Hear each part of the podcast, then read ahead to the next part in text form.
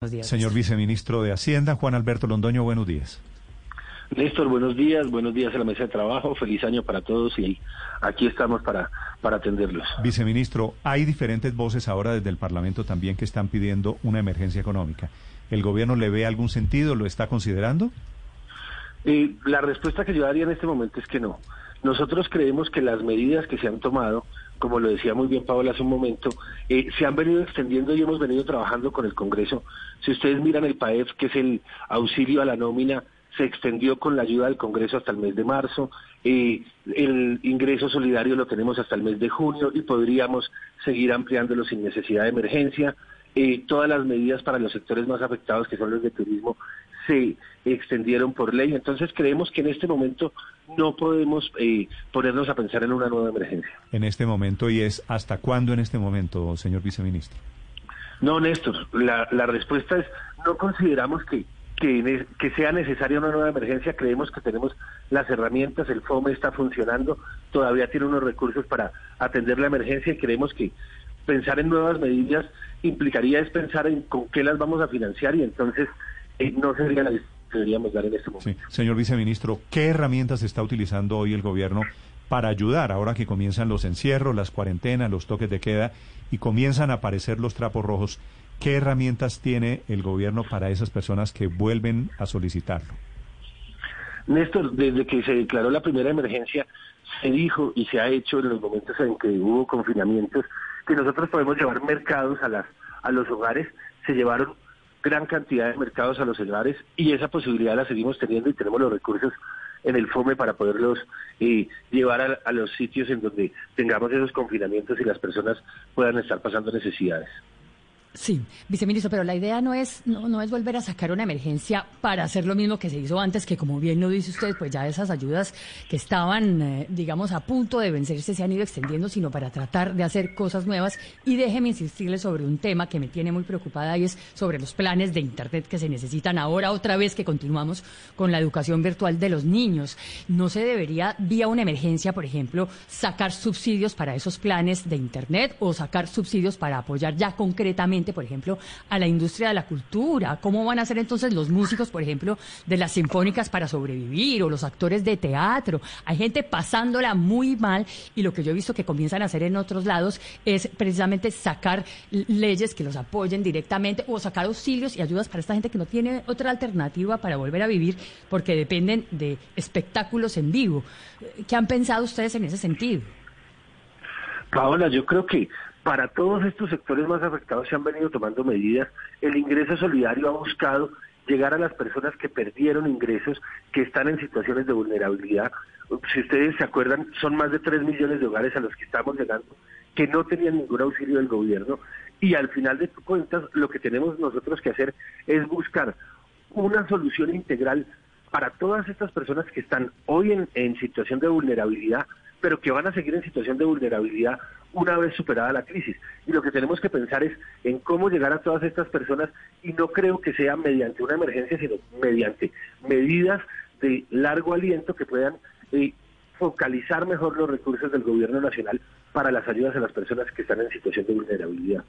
Viceministro, hablando sobre este tema con algunos, eh, digamos, economistas, me decían que se debería volver a tratar de meter vía una tercera emergencia el impuesto solidario, impuesto que tumbó la Corte Constitucional, que se trató de meter en una de las dos primeras, y lo tumbó la Corte porque era solamente a los empleados públicos y a los altos pensionados del Estado, pero no para todo el mundo. Pero me decían que debería el gobierno tratar de meterlo de nuevo, pero bien hecho, para que todo el mundo, digamos, que gane por igual, sea sector público o sea sector privado, contribuya, porque ese es el momento de contribuir y de ponerle impuestos adicionales a los ricos, ¿o no, vice?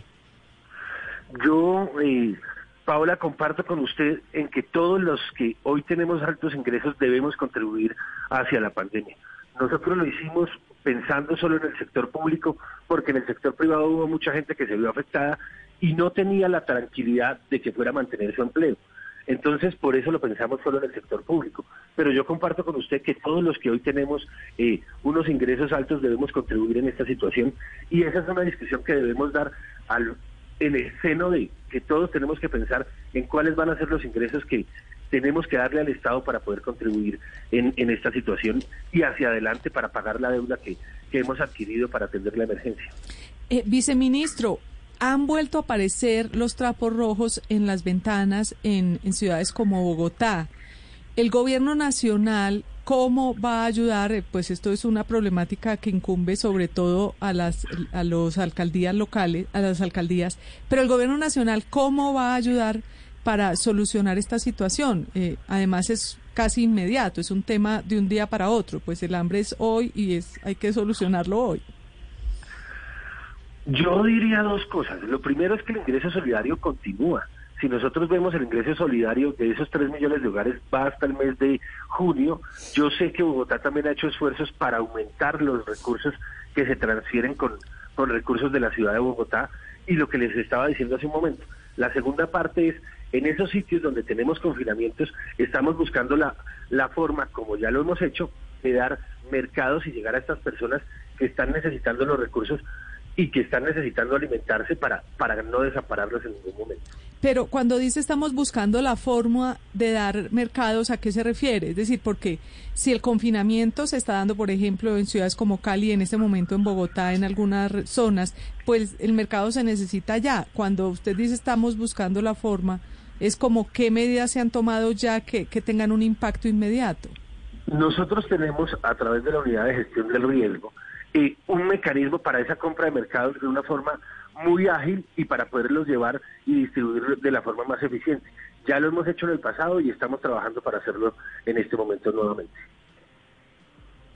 La última pregunta es el viceministro de Hacienda, Juan Alberto Londoño Wilson. Eh, gracias, Néstor. Viceministro, el, el tema de los negocios que dependen de la vida nocturna, estamos casi, bueno, en muchas ciudades del país con toques de queda justamente que van desde las 8 o las 10 de la noche hasta la madrugada. Y los bares eh, el año pasado no alcanzaron a recuperar siquiera el 40 o 50% de los empleos. ¿Cuáles son las ayudas para ellos? ¿Qué programa tiene el gobierno? ¿Cómo va eso? Nosotros cuando eh, aprobamos la ley de turismo, que se aprobó en diciembre del año pasado, mantuvimos todos los beneficios para estos sectores. ¿Qué beneficios son? Se les quitó el impuesto al consumo. Con eso se les da un beneficio para que tengan menos costo en, todas sus situaciones.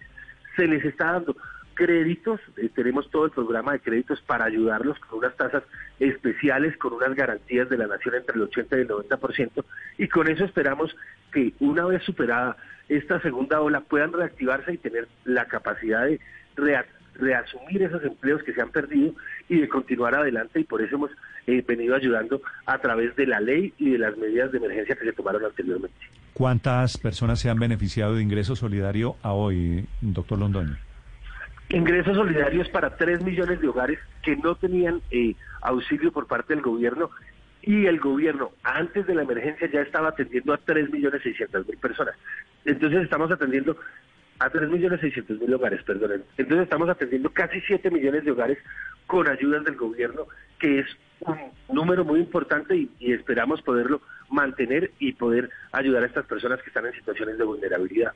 8 de la mañana, 17 minutos. Juan Alberto Londoño, viceministro de Hacienda, hablando de la situación económica, del balance del año pasado y de lo que viene para este año. Gracias, doctor Londoño.